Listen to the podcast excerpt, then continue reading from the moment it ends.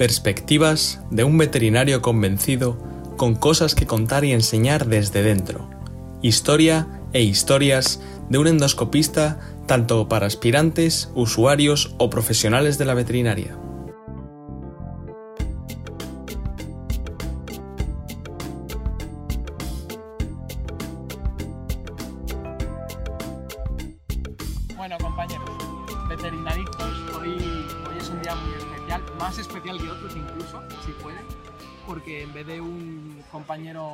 Entrevistado tengo el lujazo de tener a, a tres personas aquí sentadas conmigo que me van a contar cosas súper interesantes, y a vosotros también, claro.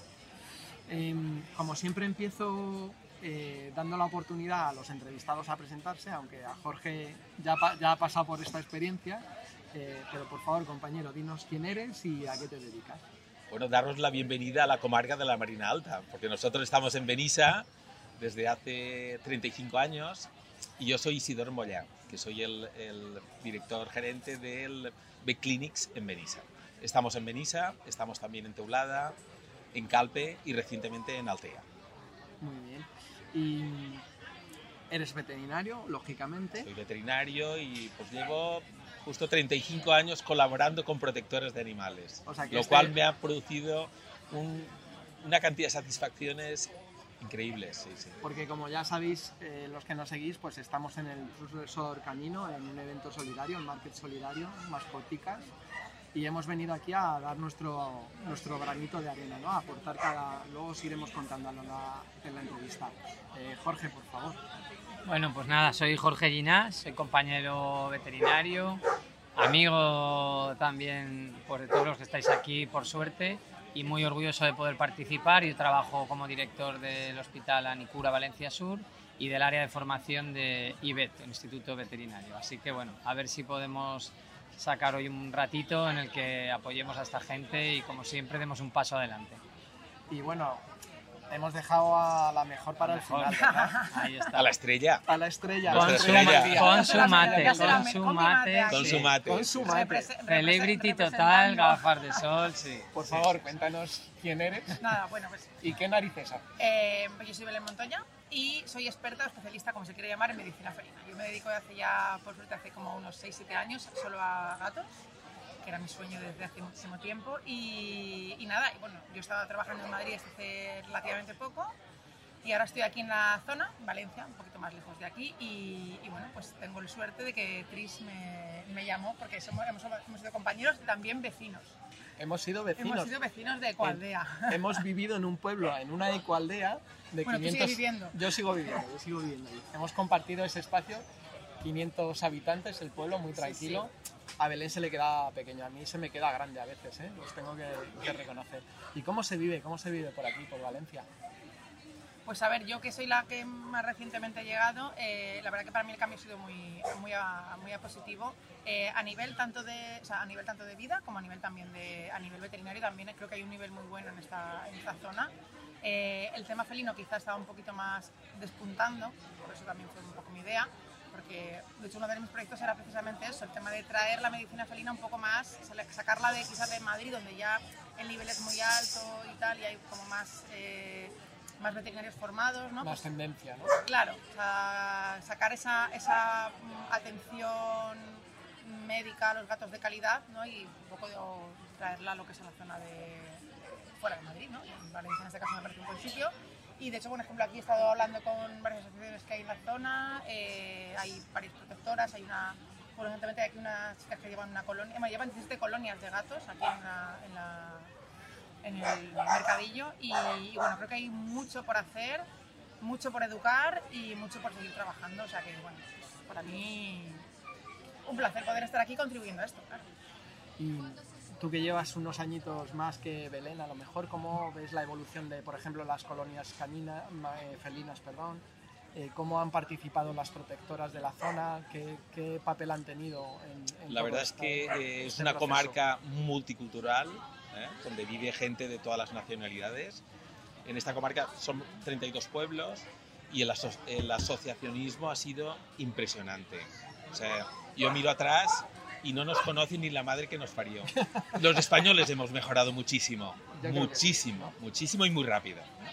Y entonces, pues bueno, pues sí, estamos eh, trabajando con varias asociaciones en la comarca y se está haciendo un papel extraordinario. O sea, no se pone límite.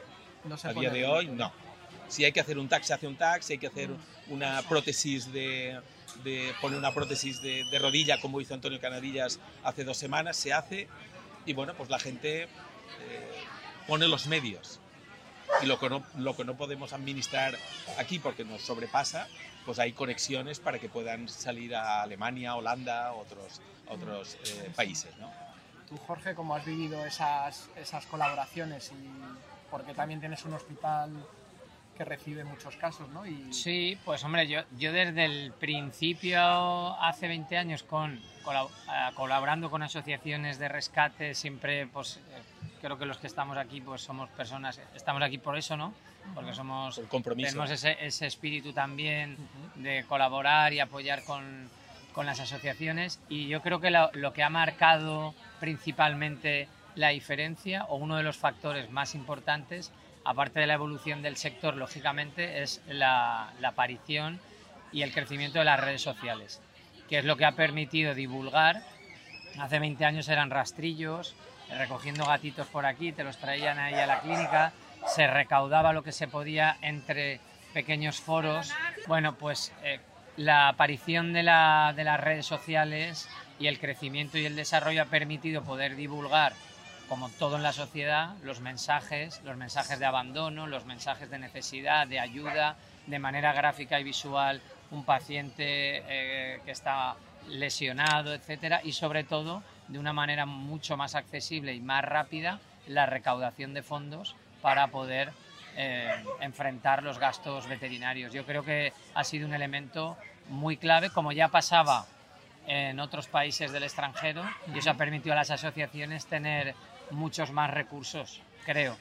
porque yo creo que la sensación de que somos un pueblo solidario también con los animales, digo, en el conjunto de, nuestro estado, ¿es así o...? Es así. Concretamente la visión que tenemos en esta comarca es así. La gente se vuelca, es decir, y lo que estaba diciendo Jorge, eh, ha tenido que romperse la rodilla para que encontrara una familia. ¿no? Y, y se, está, se está haciendo la labor por parte de las protectoras. Sí que es verdad que inicialmente se ha iniciado por, por gente extranjera, pero luego los españoles, ya te digo, la gente de aquí, hemos dado eh, el do de pecho para, para administrar correctamente todos los animales que tenemos en la calle, tanto perros como gatos. Ahora voy a un tema un poquito delicado, porque es verdad que cuando colaboramos con, con asociaciones hay momentos en, las que, en los que a lo mejor no salen las cosas bien y esos Sí. propios medios también se pueden volver un poco en contra del proceso, ¿no? Sí. Y también, no sé si esto es así, eh, quiero un poco, un poco de polémica a lo mejor, eh, si se nos somete a nosotros como veterinarios también a una presión extra por, porque dentro de nuestro, del concepto que se tiene nosotros en algunos sitios es que tenemos que ayudar porque sí, ¿no? ¿Cómo gestionáis esto? Porque al final es nuestro, vuestro trabajo y vuestro, nuestros recursos, ¿no? Es, es un tema delicado, yo sé que es delicado, pero... Yo creo que se puede, o sea, ¿Cómo se llega al equilibrio?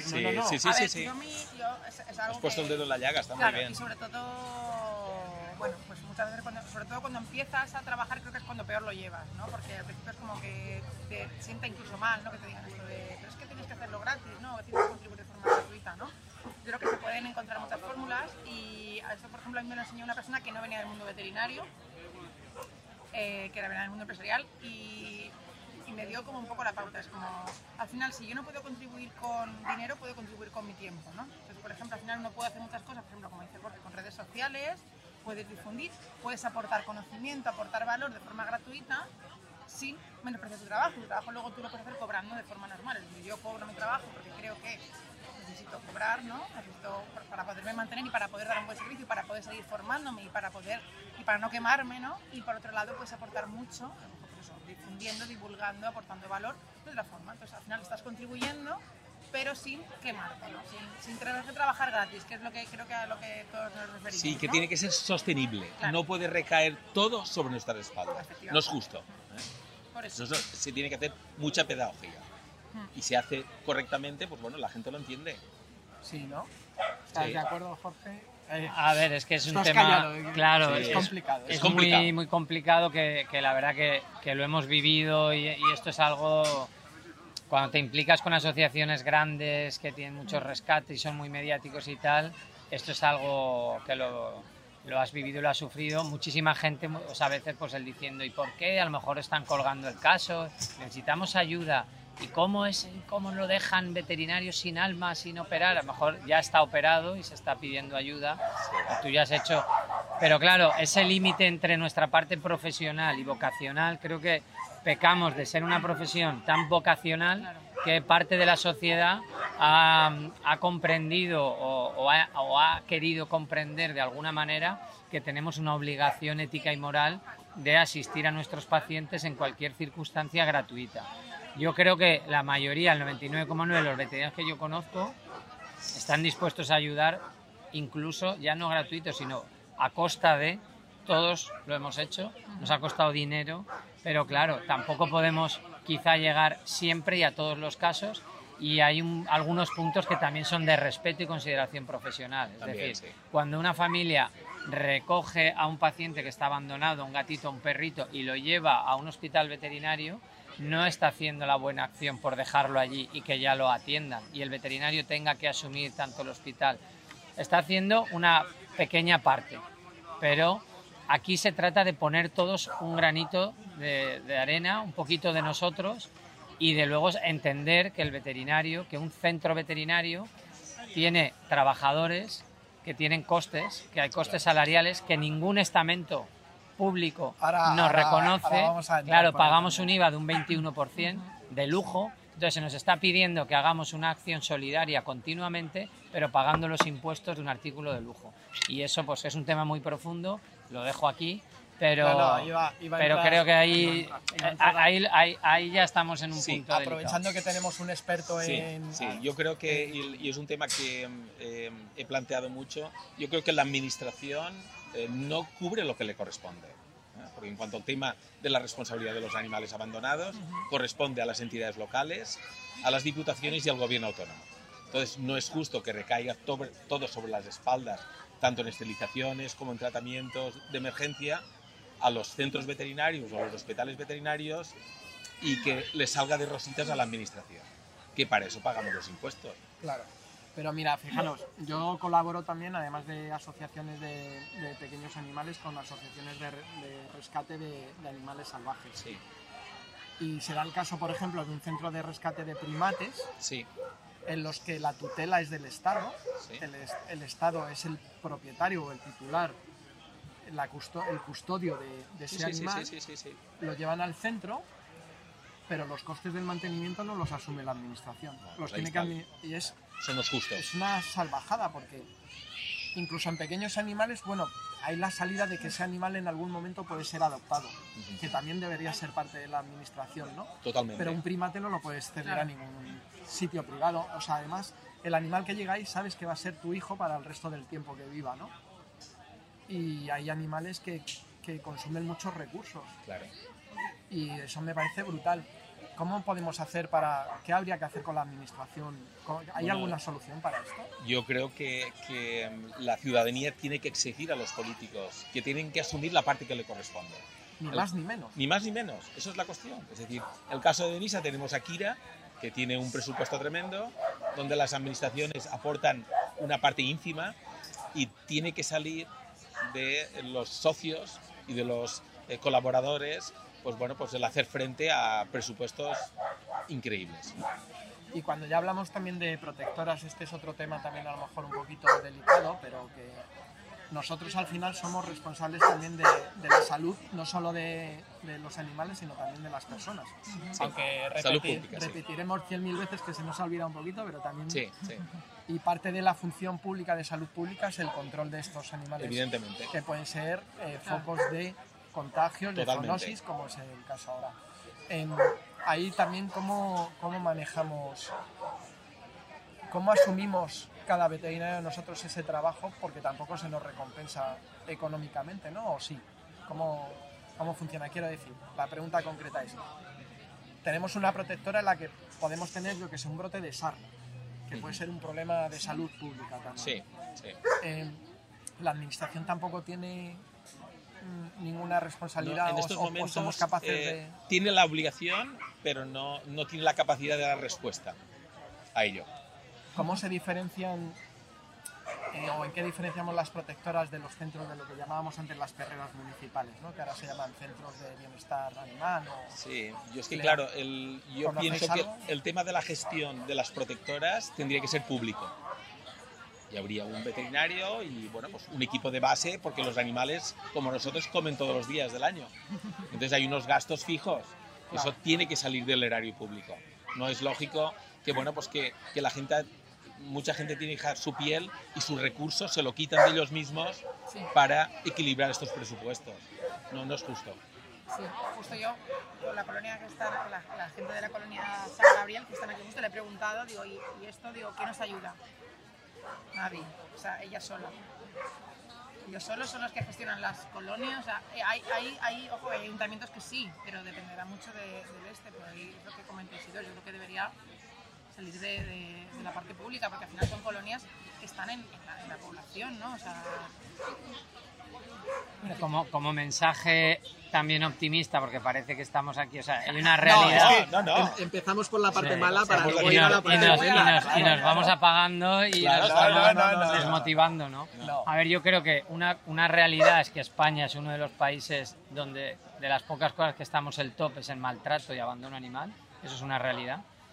Y, pero también es una realidad que estamos creciendo y evolucionando muchísimo conforme en la sociedad se va reconociendo más el trabajo y la figura del veterinario, que es cierto, que no estamos en el punto que quisiéramos o nos gustaría los veterinarios, pero estamos mucho mejor de lo que mejor igual hace 10 años esperábamos. Totalmente. Y eso también, en consecuencia, pues hay uno una mayor interés y protección del bienestar animal, un Ministerio de Bienestar Animal, y creo que es un proceso y un camino que creo que se está recorriendo, que quizá es lento, que hay que seguir trabajando, como decimos, ¿no? De hace más la constancia de la gota que la fuerza de la ola, y yo creo que estamos ahí, que no el cambio no va a ser eh, a corto plazo, se va a conseguir, pero siempre que no cesemos y que va a ir acompañado de una mayor concienciación social, de un respeto a nuestra profesión, que claro que queremos, que ayudamos, que los veterinarios hacemos muchísimas cosas por nuestra cuenta, incluso ya no os digo de trabajar gratis, sino de asumir costes y de pagar para ayudar a animales, pero que no recae solo en nosotros. Claro. La sociedad, el- pues, la política, los estamentos nos tienen que ayudar. Y poco a poco, pues con eventos como este y con acciones como estas, que son pequeñas gotitas que van ahí haciendo ese- esa erosión, eh, yo creo que hay que decir que estamos cambiando, que la cosa está evolucionando favorablemente y que estoy convencido de que eh, vamos en el, en el buen camino. ¿eh? Pero hay mucho todavía por hacer.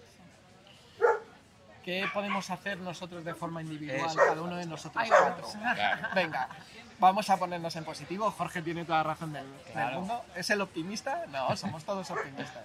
Pero nos ha puesto en el camino. ¿Qué podemos hacer cada uno de nosotros por, por ayudar a eventos como este? ¿Qué se os ocurre? ¿Qué, ¿Cómo Bueno. podríamos trabajar a nuestra, a lo mejor también a nuestro colectivo, ¿no? Para... Bueno, en eventos, en eventos como este y fuera de esto. Claro, sí, sí, claro. sí, También, sí, claro. por supuesto. No sé, yo por ejemplo, la- las cosas que estoy empezando a intentar hacer aquí en Valencia son o sea, justamente eso.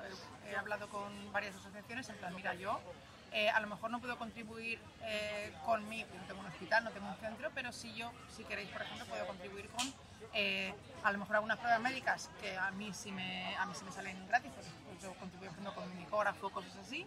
Yo estoy dispuesta a eh, asumirlas yo. Decir, pero concretamente con algunas eh, asociaciones, no con todas, obviamente, claro, porque no podría ser. Ya que no puedo pagar a lo mejor con dinero, puedo pagar con mi tiempo y con mis medios, ¿no? Por ejemplo, es que es algo que yo me he comprometido con ciertas eh, asociaciones y por otro lado también el tema de lo que habla Jorge, del tema de la divulgación. Creo que al final es que tenemos que empezar a educar, eh, pero no solamente a nuestros colegas, sino también a, la sociedad, ¿no? a, la sociedad desde el punto de vista de la medicina preventiva, que para mí yo creo que en el momento que empezamos también a trabajar mucho esto, va a cambiar también todo el tema de, de la salud. ¿no? Muchos de los gastos veterinarios de estos animales vienen derivados de una mala salud preventiva. Pero en eso sí que se ha dado un salto Claro, cualitativo, sí. por lo, lo que es en esta Pero comarca. queda, ¿eh? O sea, Sí, eso que en cuanto al tema de mucho. las colonias felinas, oye, se esterilizan, se desparasitan, se hacen los controles de, de sida y de leucemia, todo, y se les atiende en la alimentación de forma exquisita. Y en la medida de, de lo posible, o sea, eh, en cuanto tenemos posibilidad, trasladamos animales fuera de España a asociaciones que administran correctamente para que el objetivo es que encuentren una buena familia. Claro. Y todo eso, ese proceso yo creo que se hace bien. En cuanto al tema de, de que eh, nuestro compromiso, pues mira, yo en el caso de, de mi empresa, pues yo no tengo ningún problema en, en dar todas las facilidades, pero tiene que ser sostenible, Claro. porque si no podría poner en peligro lo que es el tema de la, la- la sostenibilidad empresarial. propio, Claro. empresa. ¿no? Entonces no queremos ganar dinero, pero tampoco lo que podemos hacer es Perder. poner en peligro pues, las 15 personas que trabajan eh, en, la, en el- en la organización nuestra. ¿no? Entonces ahí, pues bueno, pues estamos dispuestos a lo que haga falta. Vosotros que sois mentes privilegiadas, seguro que podéis plantear algo que podemos hacer conjuntamente, que la unión hace la fuerza y algo se nos puede ocurrir que podamos Eso- hacer en esterilizaciones, en tratamientos de emergencia, no sé, lo que, lo que consideréis. Por Cuando- mi parte, mis instalaciones las tenéis a, Cuando alguien dice a- lo de a- mentes a- privilegiadas suena a vosotros que estáis un poco mal del, de, Sí. de la chaveta. Sí, sí, sí. Totalmente. Bueno, un poco mal de la chavita sí que estamos. ¿eh? Un poco total. tocaditos Pero ahora ya estamos. te estás incluyendo dentro de las Ahora mentes sí, sí. privilegiadas. Claro. Ahora sí. Antes no, lo estabas dejando un poquito fuera. Sí, sí. Bueno, eh, una propuesta que, que entre algunas de las que teníamos en la cabeza, pues según como yo llevo una semana durmiendo poco, la verdad es que soy más activo, ¿no? Y ha habido un momento que en el coche empezaba a bajar la intensidad y digo, la única forma es eh, pensar en, en liar a alguien sobre algo, ¿no? Y viniendo se nos ha ocurrido y vosotros habéis dicho que sí, enseguida es Has encontrado unos locos maravillosos. Sí, sí, sí. Eh, hemos propuesto que, bueno, si nos seguís en nuestras redes, cada, el aumento que tengamos de, de seguidores en estas 48 horas, eh, vamos a aportar 10 minutos de nuestro tiempo. Hemos puesto una valoración de 10 minutos, que habíamos empezado por, bueno, no os cuento el proceso, pero sería un poco la idea. Daremos ese tiempo que dice Belén que sí que podemos aportar. concentraremos, yo vengo de fuera y bueno, todos tenemos, estamos un poco dispersos aportaremos minutos de nuestro tiempo destinados a, por ejemplo, esterilizaciones o una cosa casi más importante o más interesante que se le ha ocurrido a Jorge es que formemos a veterinarios en cómo podemos ayudar también en las protectoras. Una forma pues sería, por ejemplo, hacer esterilizaciones con la paroscopia. Claro. Organizaremos algún curso.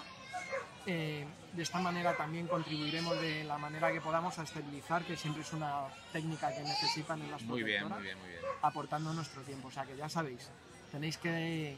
Luego os pasaremos en el enlace las cuentas y, y a seguirnos. Si se os ocurre alguien más, en comentarios en, en la publicación nos podréis decir, que seguro que, que estaremos dispuestos. Bueno, pues eso es una, un granito de arena, Muy ¿no? bien. una gotita. Enhorabuena, me Bueno, parece claro, muy bien. el- Enhorabuena. esta- estar aquí ya es un paso. Luego, está claro que cada vez que tienes ideas, que, que- que propones cosas, pues algunas pueden tener más impacto, otras menos, unas pueden tener más interés, menos controversia, más lo que sea, pero lo importante es que eh, tener la valentía de, de- de dar pasos adelante. Y yo pienso que en el sector veterinario podemos estar orgullosos de que para el poco reconocimiento y ayuda que tenemos por, por- por arriba, yo creo que nosotros estamos ahí eh, trabajando, estamos luchando y hacemos muchísimo. También creo que una parte importante es la implicación de los referentes o especialistas en la formación de otros compañeros, como esto ya se hace en Humana, Sí. para técnicas, por lo que tú has dicho. ¿Por qué una asociación no puede tener acceso a las esterilizaciones también por cirugía mínima invasiva? Pues como tú eres un referente y pionero en España, claro que sí. ¿O por qué Sí. no puede tener acceso a que un centro como el de eh, Isidor, con toda la tecnología más avanzada, les ayude a un precio donde solo cubran gastos o a lo que quiera cada veterinario, que es libre? Sí. o que una persona como Belén, que tiene una repercusión mediática fantástica, pueda aportar esa, es- pues, esos recursos para hacer difusión y divulgación. Yo todo eso lo veo positivo y al final se trata de todos juntos ir aportando y eh, seguro sale para adelante. Lo que no me parece bien es no proponer y criticar. Yo creo que tenemos que ser proactivos y respetar, porque cada uno, pues en la medida que pueda, haga lo posible. Y esta, yo creo que esto que estamos haciendo hoy ya es algo importante. A partir de aquí, pues la idea que acabas de tener, pues oye, vamos a utilizar, a mezclar formación, vamos a eh, hacer que compañeros se puedan formar, estamos colaborando con el sector, con la profesión y encima beneficiamos a Es una pacientes. simbiosis perfecta. Vale, pues y eso va generando, también hemos hecho, nosotros recientemente hemos hecho un vídeo, Roberto Busadori, Alexis Santana, Cristóbal Frías, hasta Antonio Cañadillas y José José, Rodríguez también. y yo, donde, oye, nosotros no hacemos esterilizaciones en nuestros centros de manera rutinaria, salvo que nos remitan para hacer por la paroscopia o algo así, pero hemos querido dar nuestro granito de arena porque muchas asociaciones nos pedían la ayuda o para campañas de veterinarios, Sí. simplemente para que luego cada uno decida cuál es el caso ideal, cuál, en qué caso no estaría incluso recomendado, pero que acudan al veterinario, que se informen y que las asociaciones tengan ese soporte, ya no solo de su veterinario de confianza, sino de gente referente como los que te he nombrado, o como eres tú, o es Belén, Sí, en el no sector. hablado. Bueno, Vale. tenemos que despedir a, a, a nuestro compañero. Disculparme, ha sido un placer estar con vosotros. Muchísimas Y gracias. bueno, yo por- creo que la venir. idea que has propuesto puede ser muy interesante y vamos a, vamos a hacer cosas. ¿eh? Venga, venga, Bueno. seguro. Muchas gracias. Nos damos la mano los cuatro. Eso sí cabe, ¿eh? Perfecto, perfecto, perfecto.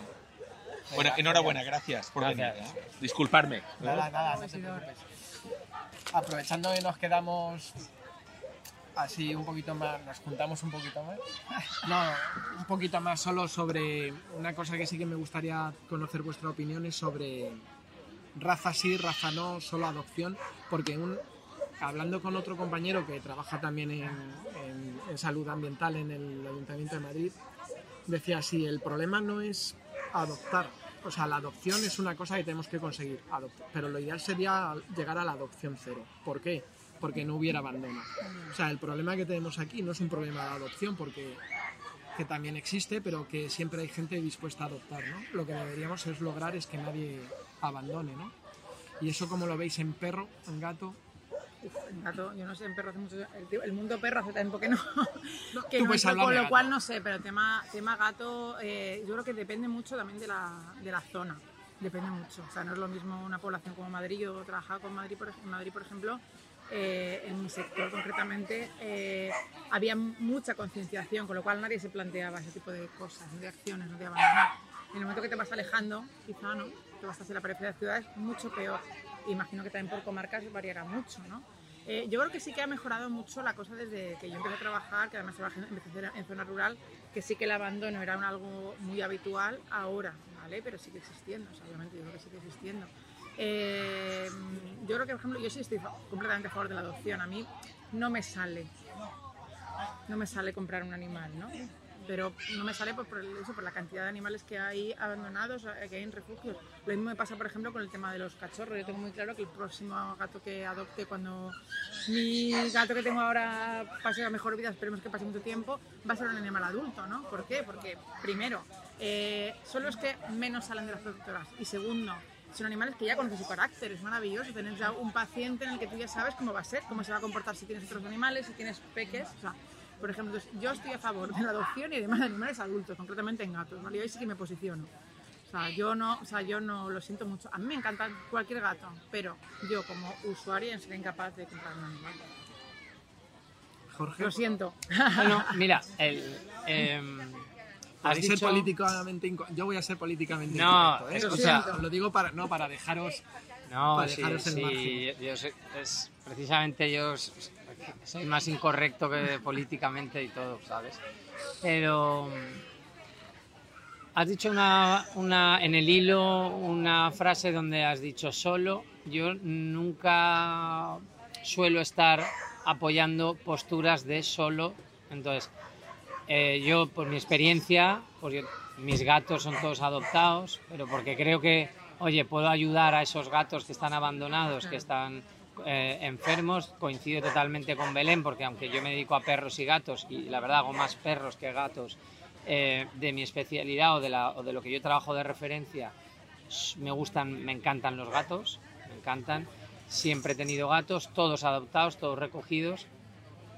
Respeto totalmente y por supuesto a la gente que busca ya un, algo, pues una vinculación por la estética, por el carácter que ya sabe que tiene determinada raza y no estoy para nada en contra. También he tenido un tiempo tuve he tenido un perro de, raza y tal.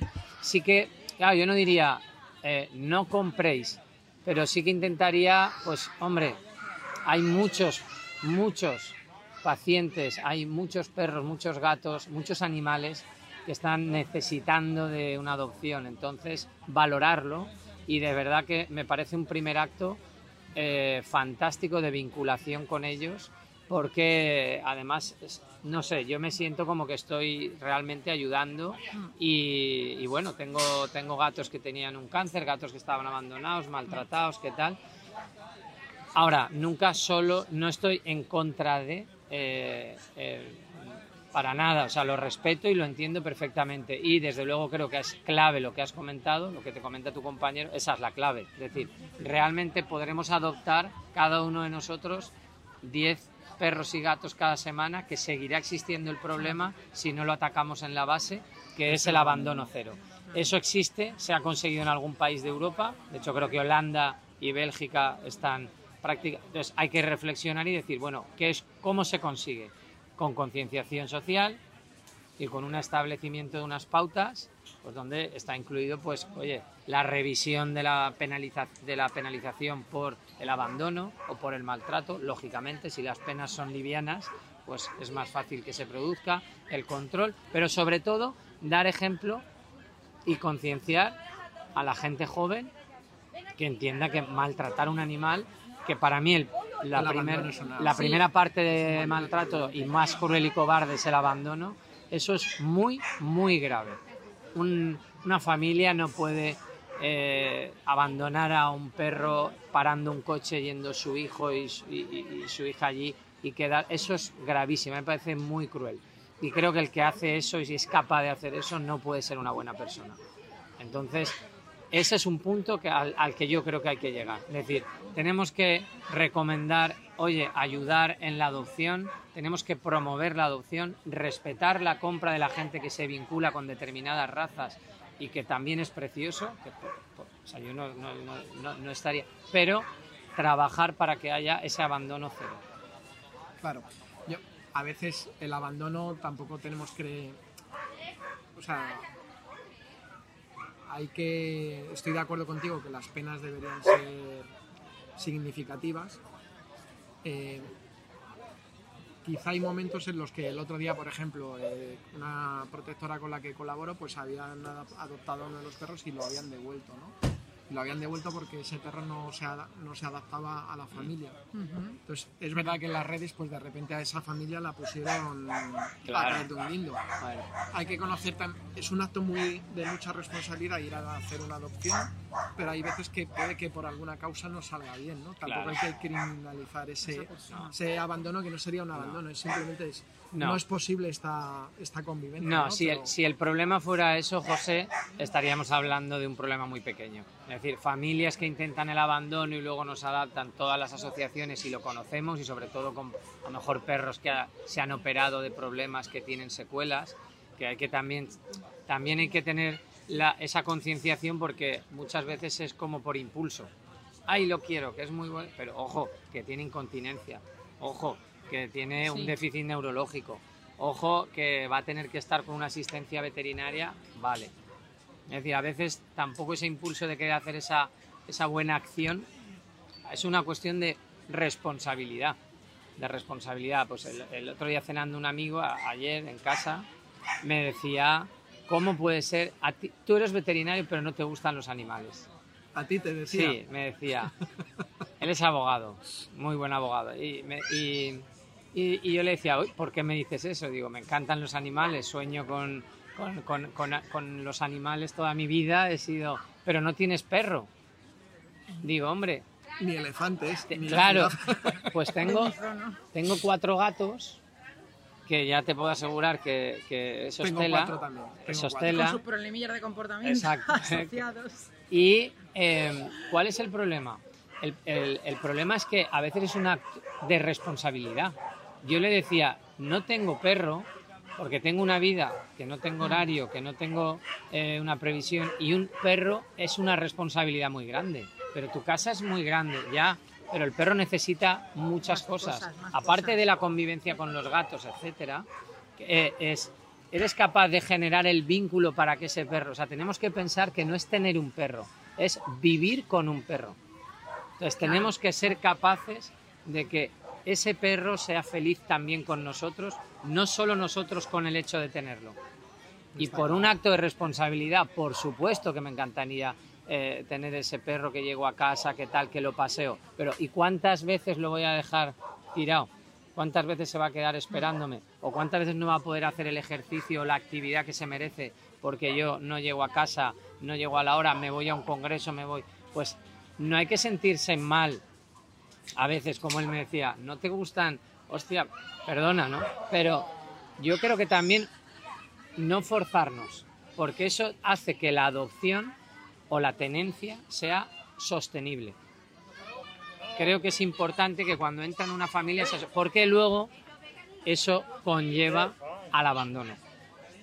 Educación, educación y educación. Claro, no, no soy capaz, eh, eh, el chiquillo, lo que todos conocemos, llegan los reyes, hay el niño, hay un perrito, un perrito pequeño, perrito pequeño, ¿qué tal? Ay, mira qué mono este. Ay, vamos a recoger a este, vengo a un evento como el de hoy, qué pena, no lo llevamos. Y luego pensamos, cuidado, Pues con el tema de los gatos a veces es incluso peor. Claro, Porque, claro, también hay un concepto de que el gato es fácil y el gato, o sea, lo único- la única diferencia con el perro, efectivamente, es que lo mejor no tiene que salir a pasear. es más autónomo, pero fácil no es. Efectivamente. Entonces, ahí también hay mucha frustración, yo creo, en lo que hablamos, ¿no? De que, ¿qué adopto? ¿Perro o gato? Bueno, el gato que es más fácil. Es como, no, el gato, lo único que, la única eh, diferencia con el perro es que no, no se obliga a sacar a pasear, pero es un, es un animal que necesita tiempo, o sea, necesita, de, efectivamente, a nivel económico, o sea, todo lo que, tú, lo que él necesite a nivel de pues, eh, eh, alimentación, eh, vacunación, medicina preventiva, eh, todo ese entorno, el gato necesita muchísimo más trabajo que un perro a nivel del hogar, porque tienes que customizar, como digo yo, el hogar Sí, para sí. que el gato sea feliz. Claro. O sea, al final le estás limitando, sobre todo los gatos de apartamento, ¿no? los gatos de piso. De un gato que tienes acceso al exterior quizá tienes esa parte más cubierta, pero un gato que tienes en casa tienes que eh, pues, customizar el ambiente para que el gato sea feliz, para que tenga todo su enriquecimiento ambiental completo. Eso es muy complicado. Entonces, Sí. muchas veces la gente, si no lo sabe, también lleva frustración. Claro. "Ah, yo, yo me he adoptado, comprado un gato, que es que es fácil, no, no, perdona, fácil no. O sea, y luego vienen ahí, por ejemplo, en el tema de, de abandonos, los problemas de comportamiento en felinos son quizá una de las mayores causas de abandono. Así como en el perro a lo mejor puede ser el tema de, yo no sé, de crece y me ensucia la casa, en el gato Sí. es lo mismo, ¿no? Sí. Eh, me está marcando, me está haciendo pipí fuera, caca fuera, tal y cual, no lo puedo tocar, es como, es que efectivamente, pues, ahí también desde el punto de vista del eh, cuidador, propietario, como lo queramos decir, hace falta también concienciar mucho para que no haya esa asincronía, ¿no? esa, esa, esa Sí, sí, frustración de me he comprado un gato, me he gastado un gato porque es fácil, no. O sea, los gatos para nada fáciles, o sea, es un animal que te da muchísima satisfacción, como, cualquier, como convivir con cualquier ser vivo, ¿no? Pero necesitas eh, saber lo que necesita y para eso necesitas incluso formarte Sí, previamente sí, sí. a una adopción. Por eso estoy hablando yo del gato adulto, que el gato adulto al final es un, es un animal que ya sabes qué carácter tiene y es súper guay. Eso es súper interesante, porque incluso en la adopción nos da reparo eh, con los cachorros y precisamente en los gatos, o que lo diga una referente como ella, el, el adulto, ¿no? Porque realmente puede ser que se adapte mejor. Y además me ha hecho gracia cuando estabas contando, porque es, es lo delicado que es. Es verdad que el gato te permite que si tiene su espacio, todo, y tú un día llegas a casa tarde, o, o lo que pasa con nuestro trabajo, o, O nuestra, no llegas un o día. no llegas, pues el, el- el- no es no, el Claro. gato no, tiene, no lo tienes que sacar a pasear normalmente. Pero me acuerdo que me dice, ay, oye, ¿no tienes ambientadores? ¿Por qué no tienes ambientadores aquí en la, en la casa? Claro, Claro, sí. yo le decía, "Eh, por los gatos. Claro. No me jodas, los gatos. Digo, sí, tío, porque les molesta. Sí, ¿sabes? sí, Entonces, su- son detalles olfato. que Mm. cuando nosotros hay que informarse, no es, ay, un gatito. No, no, hay no, que no. informarse porque el gato, si no tiene una serie de condicionantes, es muy infeliz. Muy infe- claro, efectivamente. ¿Hay Muy gatos que lo infeliz. manifiestan más? Y otros menos. Menos. pero Claro. siempre hay un grado de insatisfacción. Claro, comentas, claro. efectivamente. De hecho, yo, por ejemplo, tengo una compañera que no hace, no es, ella no es veterinaria, es, ella es psicóloga y también se ha formado en etología, que ofrece asesoramiento preadopción. En plan, Claro, para me parece se llama genial. Bienestar Felino, se llama Lidia, es muy buena. Y le va a hacer mucha ilusión que la mencione además. Sí, sí. Menciona, menciona. No, porque además ella es muy buena y, tra- y colabora con asociaciones, es una persona. A ver, me- excepcional. eso me parece genial. hace- Concienciamiento, preadopción. Entonces lo ofrece Brutal. y evidentemente es un, es, un, es decir, un coste, entonces lo que hace es que te le explica, mira, tú necesitas tu casa, tiene estas características, bueno, pues tú para un gato necesitas esto.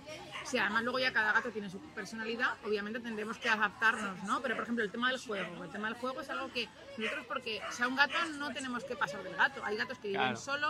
Y que necesitan juego y que tienes que jugar con ellos al día X tiempo. A lo mejor Claro. es un gato más mayor, pues un día a lo mejor se cansa antes, eh, tiene artrosis, tiene dolor, no quiere jugar tanto, pero un gato, un bebé o un gato adulto Claro. joven, tienes que jugar con él mucho porque necesita interacción.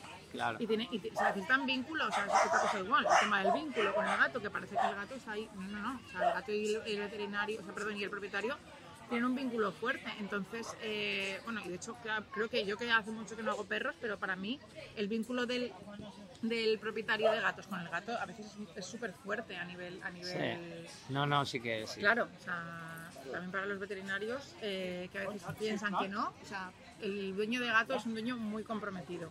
Entonces, eh, eso que, que hay que hay que contemplarlo todo desde el primer momento. O sea, el gato que necesita esto para evitar ese tipo de cosas de, eh, oye, pues este gato tiene ese comportamiento, me está haciendo pis, me está marcando y evitar los abandonos. ¿Y creéis que podríamos estar, vamos, nos podemos estar aquí hablando hasta... Claro, es que es muy. Sí, ahora sí, ahora Pero sí. así, solo un poquito, ¿creéis que los, que los veterinarios, incluyendo tú evidentemente, está claro que, pero yo que tengo gatos en casa, Sí. he descubierto determinadas situaciones porque tengo los gatos. Yo como veterinario nadie me ha enseñado esto. Sí, eso también a mí me hace mucha gracia porque eh, la Claro. gente que siempre nos ha gustado los gatos, eh, hemos sabido más de gatos por los propios gatos Sí. que por lo que claro. nos ha educado en la Nos ha- universidad. nos han enseñado ellos. Totalmente. Entonces yo eso, yo eso siempre recomiendo a la gente cuando presentar a, a- a- en el mundo veterinario y no saben si perro o gato, digo, ten gatos, o sea, bueno, si puedes, obviamente, si tienes el, la- la- el tiempo ¿no? y, y- y las ganas, ¿no? Por lo que dice Jorge, de comprometerse a algo que realmente vas a poder cumplir, ¿no? Eh, porque para aquí por ejemplo, es muy importante tener una casa inmaculada, pues a lo mejor el gato no es la mejor opción, ¿no?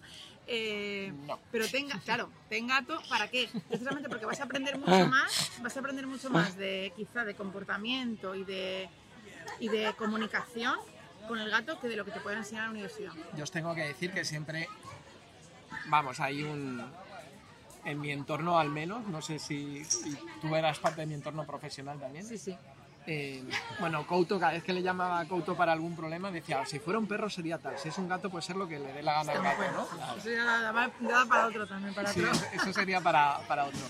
Eh, se me ha ido el santo al cielo, Bueno. porque claro, eh, No sé.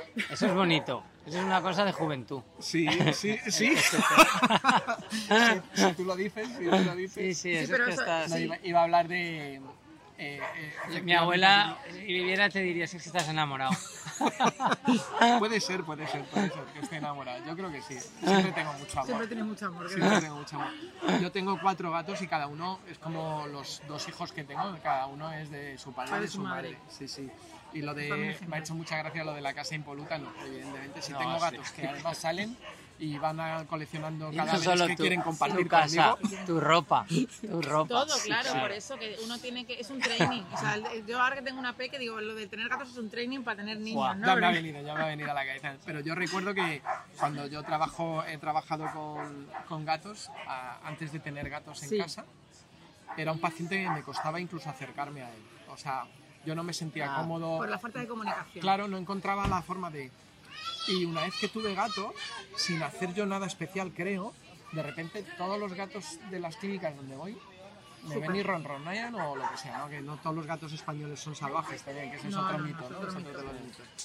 Pero de repente algo, compartiendo tu espacio con, con animales, los que sean, aprendes a comunicarte y, Sí, y lo captan eso. enseguida, ¿no? Pero son lo- ellos, siempre lo digo, son ellos los que me han enseñado a que Claro. mi lenguaje corporal Claro, claro, se adapte a, a otros gatos que no son No, no, mis es que es así, gatos, es que es ¿no? así, o sea, de hecho, sí, es así, o sea, tú al final la comunicación que tú, o sea, el, el- tú entiendes, entiendes, empiezas a interpretar sus, sus eh, señales y te- eso te hace ser mejor, mejor profesional porque al final te acercas a ellos de una forma mucho más respetuosa. Claro. Es así, entonces claro, ellos también contigo se sienten más cómodos porque no les invades, porque sabes comunicarte con ellos, es así.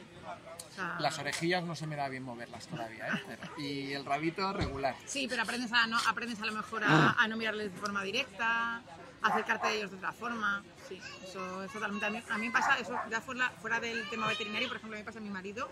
Nunca he tenido. espera, espera. No espera, bien. gracia. Esto promete. Esto Mentes privilegiadas, Lo que decía Isidor, claro, claro. Tenía que salir. luego se corta, Tenía ¿eh? que Se salir. corta. Sí, sí, sí. No, no, esto- esto es lo Sí, único que no se corta. No, no, tú, sí, sí. Lo digo sí. porque mi marido, porque Sí. además está aquí cerca. No pasa nada, eh, no, se lo no ha contamos. convi- no ha convivido nunca con perros, pe- siempre ha convivido con gatos por, por mi culpa, Sí, ¿no? claro. Y él cuando tu está- responsabilidad. Por mi, sí. Bueno, No es culpa, es por, responsabilidad. por lo que sea. La cuestión que siempre ha estado, siempre ha tenido cantazo con gatos y claro, él por ejemplo cuando vamos a casa de alguna persona que tiene gatos y a lo mejor son gatos poco sociables y tal, con ellas tiene muy buen rollo, digo, claro, porque al final tú o sea, él sabe relacionarse con ellos, él, tiene, él sabe cuando un gato se deja, el tiempo que le deja, tal. Pues esto por ejemplo también es algo que, que el- que tanto el veterinario como el cuidador debería aprender, se, de- se debería enseñar, mejor dicho, ¿no? Sí. la comunicación. Y eso, pero eso lo mejor es tener, es tener gatos. Lo que pasa es que el gato, claro, requiere que tú tengas mucha paciencia, porque no todo, claro, cada gato es distinto. Hay algunos que te dejan interactuar más, otros menos, y al final tenemos que ser nosotros quien se adapte al, al gato en vez de al revés, ¿no? O sea, Genial, genial. Bueno, pues ya casi llevamos, habíamos puesto un límite de 45 minutos, nos hemos pasado un poquito porque somos, pasa nada. es un lujo estar compartiendo con vosotros. cháchara, sí, sí. Entonces, bueno, para acabar un poquito este trocito, ahora eh, off the record, seguro que se nos ocurre alguna cosita Seguro, más. seguro, Si tenéis algo que aportar, añadir, comentar. eh, No, yo había, justo ahora, a- aprovechando esto que hemos estado hablando, yo creo que es fundamental, eh, hablando ya del tema de adopciones, quizás sería interesante eso, que igual nosotros como veterinarios nos pudiéramos comprometer también a, eh, no sé, mm, a hablar un poco más sobre este tema, ¿no? Tanto en el perro como en el gato, ¿no? Yo creo, el tema de, educar un poco en el, en el mm, preasesoramiento, ¿no? En qué necesita un paciente, porque a nosotros siempre nos llega ya el paciente adoptado, ¿no? Pero igual también sería interesante eh, educar para generar, para evitar falsas expectativas, ¿no? Para, para que esta persona, este cuidador, esta persona que quiere adoptar, ¿no? Que tenga ya más o menos eh, previsto qué es lo que necesita su mascota, ¿no? Su animal o su compañero, lo que como lo queremos llamar, ¿no? Quizá también contribuiría a que hubiera menos, quizá menos abandonos, menos eh, problemas, ¿no?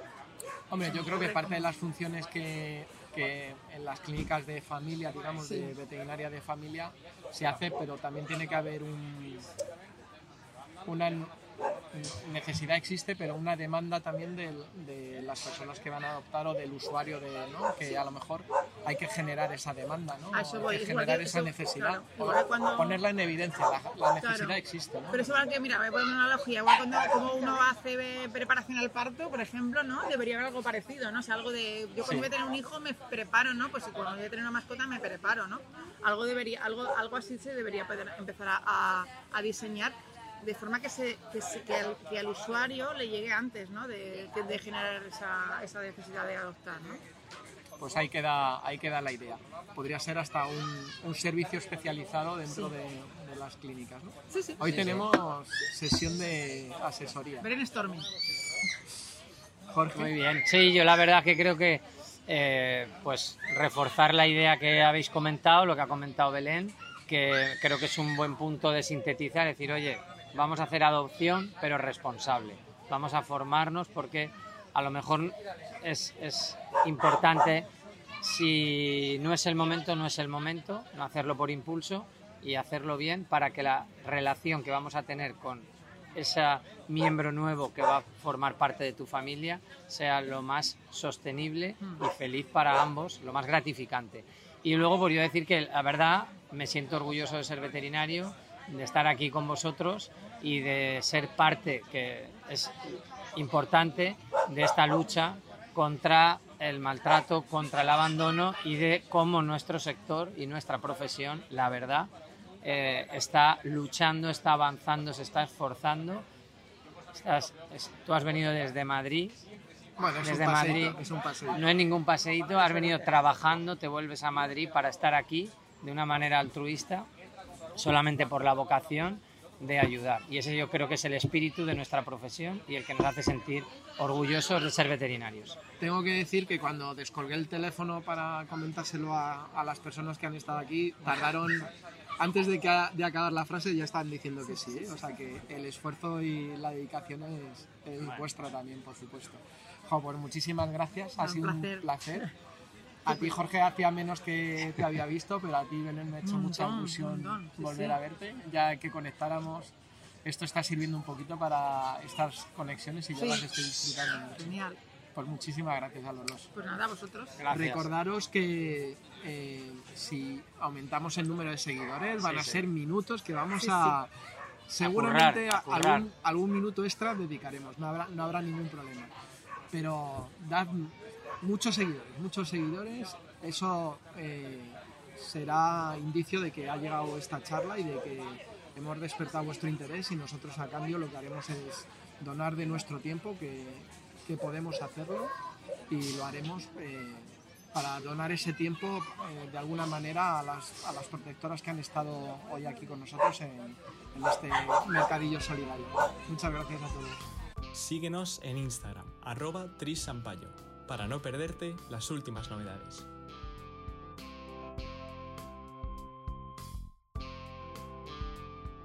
Y recuerda, puedes encontrarnos y seguirnos en YouTube, Spotify, Google Podcast, Apple Podcast, eBooks y Anchor, entre otras. Podcast Veterinario